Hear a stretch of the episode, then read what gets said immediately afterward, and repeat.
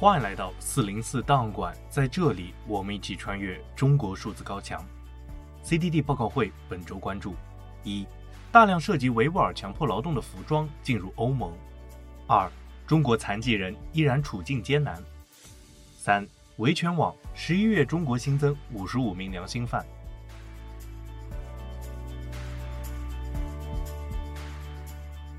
本周，维吾尔权利观察组织、谢菲尔德哈勒姆大学以及维吾尔民主与人权中心三家机构联合发布了一份报告。他们称，包括 H&M、Zara 在内的三十九家知名品牌被认定极有可能采购了维吾尔强迫劳动产品，尤其是棉花以及 PVC。报告表示，维吾尔地区的棉花产量占到了全球的百分之二十三，而 PVC 则占到了全球的百分之十。这两种材料都是生产纺织品、防护服以及服装配件的重要材料，因此世界上大量的服装以及鞋类产品都有可能涉及到维吾尔强迫劳动的问题。欧盟声明无端指责中国的人权状况，大量散布虚假信息，大肆抹黑中国的形象，严重干涉中国内政。中方对此强烈不满，坚决反对，已向欧方提出严正交涉。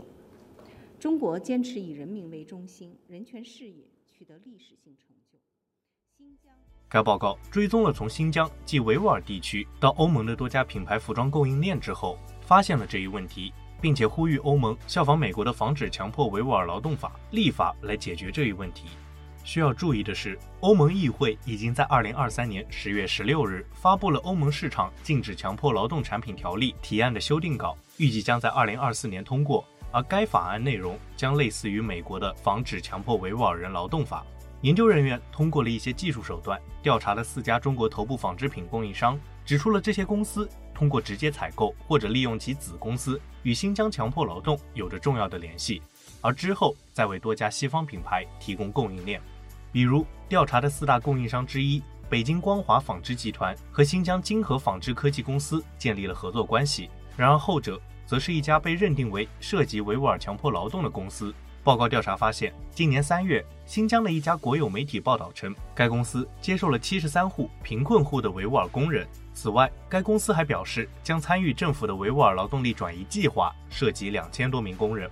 北京光华纺织的母公司北京时尚控股有限公司则宣称自己有许多西方的大客户，其中就包括知名的时尚品牌 Zara 以及 H&M。研究人员在报告发布之前联系了报告中提及的相关公司，并且收到了部分回复。Zara 的母公司 Inditex 表示，他们将不再从北京光华纺织以及其母公司购买任何产品。他们宣称，Inditex 全面致力于在其整个商业链条中尊重、保护以及促进人权，并且严格遵守所有强迫劳动法规。然而，曾因新疆棉问题而遭到中国抵制的 H&M 回应的则相对模糊。只声称供应链的透明度对我们来说非常重要，我们在这方面的工作已经取得了很大的进展。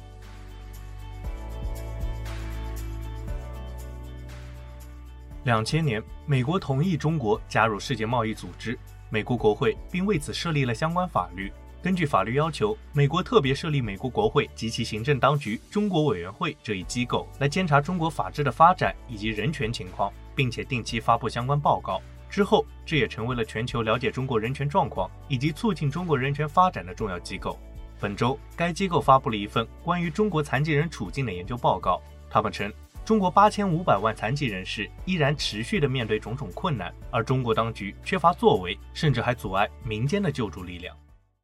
主播说联播，今天我来说。今天是第三十二个全国助残日。今年助残日的主题是促进残疾人就业，保障残疾人权益。对于残疾朋友来说，有了工作意味着生活有了着落，日子更有了奔头。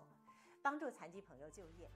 报告称，中国的残疾人只有三千七百八十万人进行了登记，未登记人数占到了百分之四十四。注册率低可能归因于多种因素，包括获得官方指定机构评估的费用。无法获得评估机构对于耻辱以及歧视的担忧，对于政府政策的不了解，以及行动不便人士在登记过程中面临的障碍。此外，全球的残疾人比例为百分之十六，而中国的残疾人人数只占到了百分之六，因此报告怀疑实际人数可能被远远低估。报告表示，中国当局对于残疾人的福利投入也远远不够，只有被评估为重度残疾的失业人员才有可能享受到最低生活保障。报告引用了一份官方数据，称在中国的十一个省，对于残疾人的生活费以及护理费的补贴仅仅为一百八十八元以及二百五十二元。另一方面，在中国扮演着对于残疾人救助的机构，往往是政府控制的中国残疾人联合会，简称残联。然而，残疾人士以及公民社会的参与十分有限。不仅如此，民间残疾人 NGO 组织还会遭到政府的打压。民间残疾人团体面临着越来越多的政治控制以及法律限制。比如，二零一九年为残疾人提供服务的长沙赋能倡导组织就被迫关闭，其三名成员被指控颠覆国家政权，并且被判处二至五年有期徒刑。和其他领域一样，中国不公平的制度也体现在了残疾人福利上面。中国的户口制度让农村残疾人难以获得平等的医疗保健服务。然而，报告引用了官方数据表示，中国残疾人中百分之七十九是农村居民。报告还特别提及了患有社会心理残障的妇女容易受到拐卖以及家庭暴力。一份研究分析了二零一七年至二零二零年期间六百一十六个被拐妇女的司法案卷，发现百分之二十的受害者患有残疾。而另一份研究则显示，百分之六十患有智力或者是心理残疾的妇女曾在公共场合遭遇到人贩子。最后，报告呼吁中国政府不仅应该增加援助的数量以及类型，还应该进行有意义的政策以及结构改革，以更好地遵守《残疾人权利公约》中所规定的国际标准。我们最后关注公民维权志愿者联网组织维权网于十一月三十日发布了十一月中国大陆在押政治犯、良心犯阅读报告。根据该报告，维权网上期名录中的二十九人已被刑满释放，或者是取保候审。同时，本期新增五人被刑事拘留，或者是强迫失踪，以及被精神病，以及五十人被判刑，共计五十五人。被捕的主要原因是维权上访、参与民主运动、从事人权活动以及宗教活动等。一、本月获悉上期名录中刑满释放以及取保候审的二十九人名单：昂扎、班阔吉、陈雪清、陈永慧、董秀荣。冯继梅、格桑秀朗、孔秀萍、季桂珍、李美荣、黎金凤、刘慧茹、刘宪勇、任胜林、日赛、孙泰荣、王碧红、王凤花、王琴、王于平、尹旭安、于少平、张朝、张木杰、赵昭全、赵忠江、董广平、安然、谢俊彪。二、本月新增被刑事拘留或者是强迫失踪以及被精神病的五人名单：谭华、华秀珍、唐吉田、周国强、石勇。三、本月新增被刑事拘留以及强迫失踪及判刑的五十人名单，判刑名单及刑期如下：王立群，十二年；方世梅，十年；曹平、赵淑妞、苏锦玲、刘静书，八年；廖文先。七年，王进仓六年，李红卫、孙霞、李一新、李建熙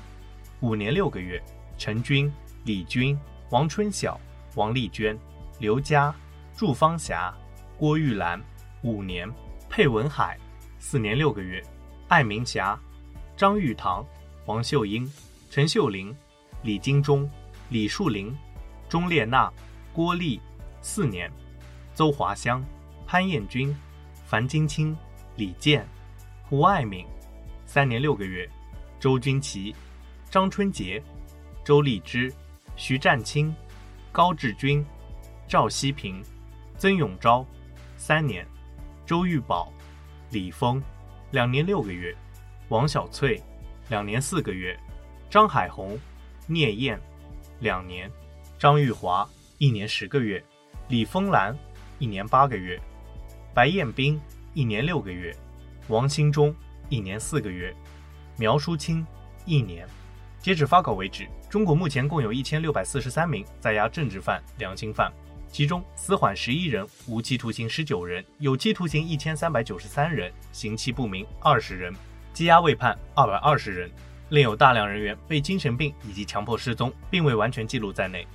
此外，我们还需要关注的有。非营利组织中国劳工通讯对于中国劳工权利的追踪报道：十一月份，中国发生了安全事故四十起，工人集体行动二百二十二起，工人求助一百三十九起。以上就是本次报告会关注的全部内容。中国数字时代 CDT 致力于记录和传播中文互联网上被审查的信息，以及人们与审查对抗的努力。欢迎大家通过电报、菜单、个人平台向我们投稿，为记录和对抗中国网络审查做出你的贡献。投稿地址请见文字简介。阅读更多内容，请访问我们的网站 cddlotmedia。